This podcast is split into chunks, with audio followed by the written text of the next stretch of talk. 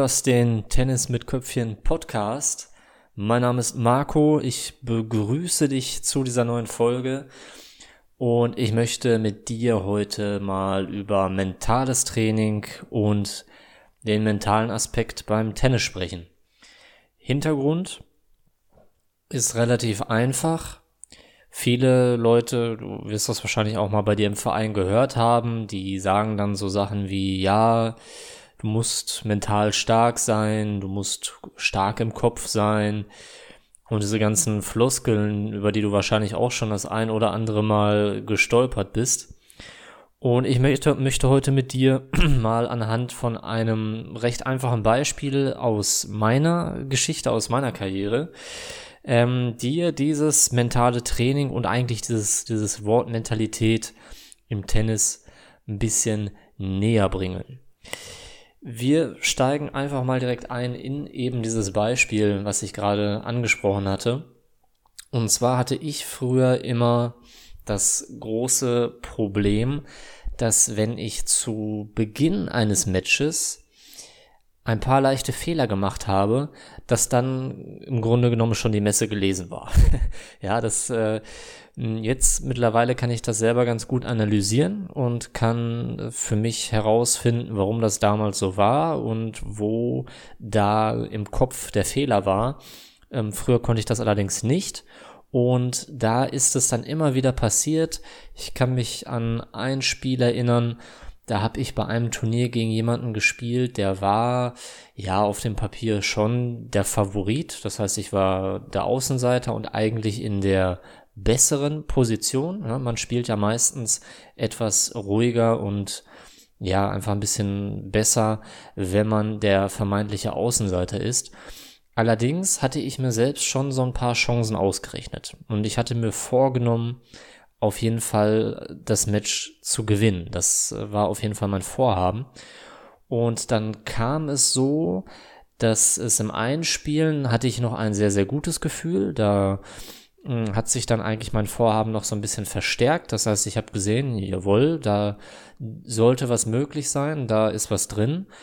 Und dann war das Einspielen zu Ende und der Gegner hat mit Aufschlag begonnen, weil ich hatte mich für Rückschlag entschieden. Und dann habe ich die ersten zwei Returns direkt seitlich ins Ausgespielt. Und nach diesen zwei Fehlern da ist dann irgendwie so ein, als wenn so ein Vorhang dann vor die Bühne gekommen wäre. Es war, ich hatte überhaupt gar keinen Zugriff mehr zu einem Spiel. Ich wusste überhaupt nicht mehr, wie ich überhaupt spielen sollte. Ich hatte überhaupt gar keine Idee. Also spiele ich jetzt den Gegner hoch auf die Rückhand, spiele ich viele Stops, spiele ich viel Cross, wie schlage ich auf, wo stelle ich mich beim Return hin. All diese Sachen, die ich vorher eigentlich noch im Kopf hatte, die waren komplett weg. Und ich habe das Spiel dann auch ganz glatt verloren und ich war eigentlich im Kopf nur damit beschäftigt, möglichst schnell irgendwie vom Platz zu kommen. Und dementsprechend habe ich dann eben auch gespielt. Und da fängt dann so ein bisschen diese Kopfgeschichte an. Da beginnt dann das, das mentale Training, wie man mit solchen Situationen besser umgehen kann und vor allen Dingen, wie man sich darauf besser einstellen kann. Und wenn wir uns jetzt mal überlegen, was ist da bei mir schief gelaufen, lag das jetzt daran, dass meine Vorhandtechnik irgendwie weg war? Oder lag das daran, dass ich von jetzt auf gleich das Tennisspielen verlernt hatte? Oder woran lag das? Und es, es lag natürlich nicht an der Technik und es lag natürlich nicht an der technischen Ausführung der Schläge, die, wir, die war genauso wie im Einspielen auch noch oder in den, in den zahllosen Spielen, die gut verliefen davor. Die Technik, die ist natürlich gleich geblieben. Aber was sich verändert hat, das waren meine Gedanken, die ich im Kopf hatte. Ja, ich hatte hm, negative Gedanken im Kopf und ich hatte mich vor allen Dingen hauptsächlich damit beschäftigt, das hatte ich gerade kurz angerissen, dass ich möglichst schnell vom Platz wollte. So. Das heißt, mein Gefühl, meine Emotion war eher auf Flucht gepolt und dementsprechend waren auch meine Gedanken. So. Und dementsprechend habe ich dann auch gehandelt. Das heißt, wir haben als ersten Punkt die Emotion, die freigesetzt wird. In dem Falle waren es diese zwei leichten Return-Fehler. Ob die jetzt, ob die jetzt leicht waren, weiß, weiß ich ehrlich gesagt gar nicht mehr. Ich weiß nur noch, dass es eben zwei Return-Fehler seitlich ins Aus waren. Dadurch entstand die Emotion. Diese Emotion hat dann zu den Gedanken geführt, dass ich eben weg will, dass ich mich nicht mehr auf das Spiel an sich konzentriert habe oder auf das, was überhaupt passiert ist. Also ich, ich wusste nach dem Spiel nicht und weiß bis heute ehrlich gesagt gar nicht, wie die meisten Punkte überhaupt entstanden sind oder wie mein Gegner seine Punkte gemacht hat. Es wird wahrscheinlich so gewesen sein, dass ich sehr, sehr schnell den Fehler gemacht habe, weil ich ja eben weg wollte. Und wenn man schnell fertig werden will, dann macht man eben schnell die Fehler. Ja, das ist äh, ein erprobtes, erprobtes Mittel durch diese Gedanken, die dann im Kopf waren, kam dann eben diese Leistung zustande. Und durch diese Leistung kam dann eben das Ergebnis. Und wenn wir uns jetzt mit dem mentalen Training beschäftigen, dann ist es zumindest mein Ansatz, dass man erst einmal damit beginnt, sich selbst überhaupt zu verstehen und zu erörtern und zu analysieren, warum die Emotion, also der erste Punkt, überhaupt zustande gekommen ist. So. Und die Emotion entstand ganz eindeutig, und das ist bei vielen anderen Spielern ebenfalls so, diese Emotion entsteht meistens durch die eigene Erwartungshaltung. Das heißt, Du gehst mit einer ganz bestimmten Erwartungshaltung in ein Match. Diese Erwartungshaltung kann auch sehr gering sein, ja. Und dann merkst du, dann spielst du ein, zwei Bälle relativ gut oder relativ sicher oder für dich überraschend gut. Und dann nimmt das alles einen ganz anderen Lauf und du spielst viel besser, als du es eigentlich dir vorher vorgenommen hast oder als du es eben selbst erwartet hast. Und wenn diese Erwartungshaltung, mit der du in ein Match gehst, wenn die dann komplett mit dem kollidiert, was in dem Match passiert, dann entsteht eben diese Emotion, eine negative Emotion, das kann wie gesagt Frust, Flucht, Wut, Traurigkeit, was auch immer sein. Und wenn ich jetzt für mich analysiere oder wenn wir analysieren, okay, ich bin damals mit der Erwartungshaltung in ein Spiel gegangen, dass ich als Außenseiter, als vermeintlicher Außenseiter, den Favoriten schlagen möchte. Das war ja mein Ziel. Und ich war aber trotzdem mir meiner Sache natürlich nicht wirklich sicher, aber ich hatte das vor. Und mit dieser Erwartung betrete ich den Platz und dann passieren diese zwei leichten Fehler und dann kommen die Zweifel eher zum Vorschein und dieses, dieses Vorhaben, zerfällt wie, wie so ein Schneemann, wenn es wieder warm wird.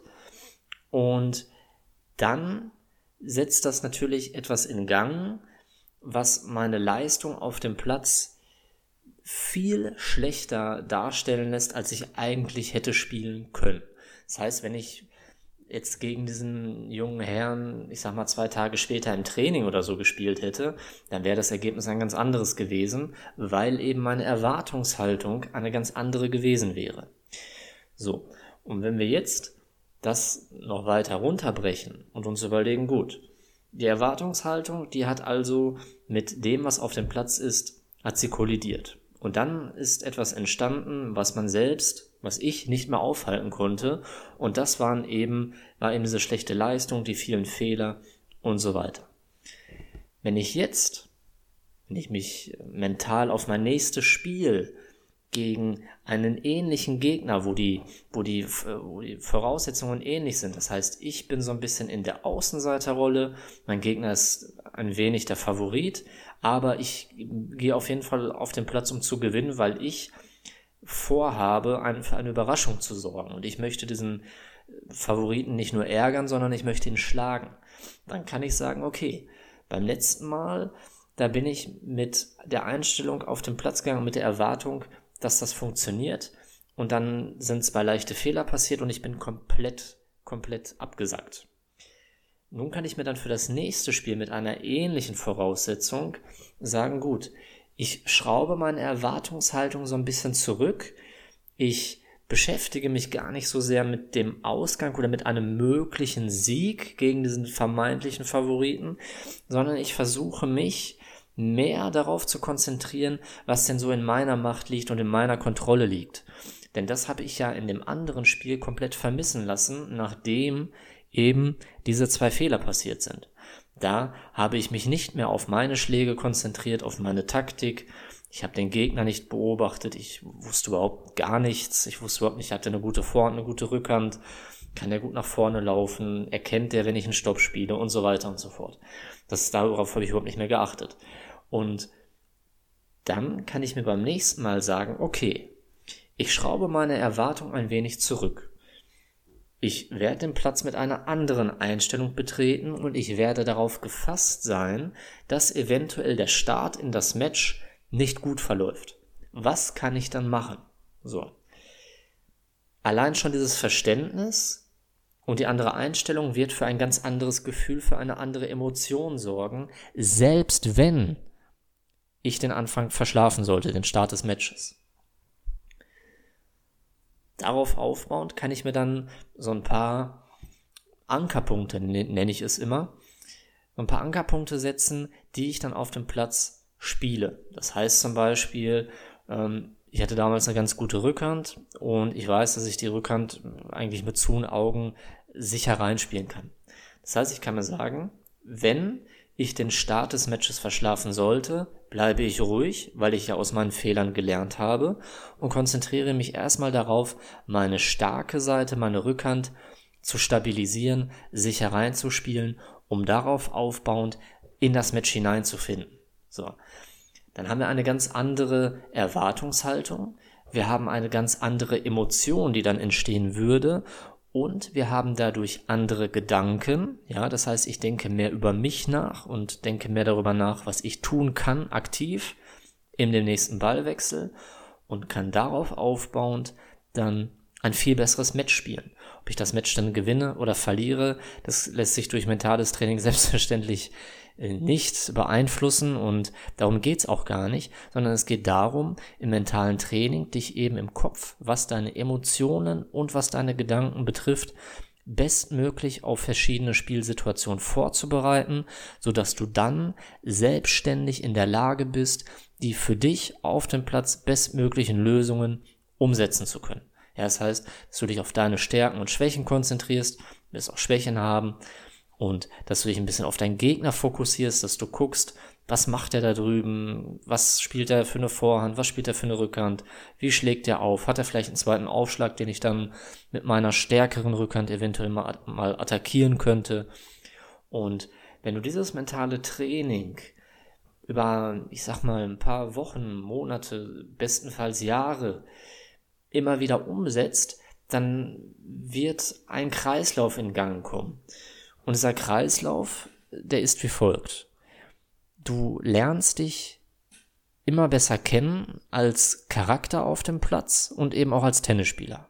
Ja, du lernst deine Stärken besser kennen, deine Schwächen, damit man nicht die spielerischen Stärken und Schwächen und auch deine deine emotionalen Stärken und Schwächen oder was deinen Kopf so betrifft. Auch da bist du bist du positive wie negative Seiten in deinem in deinem Charakter auf dem Platz haben.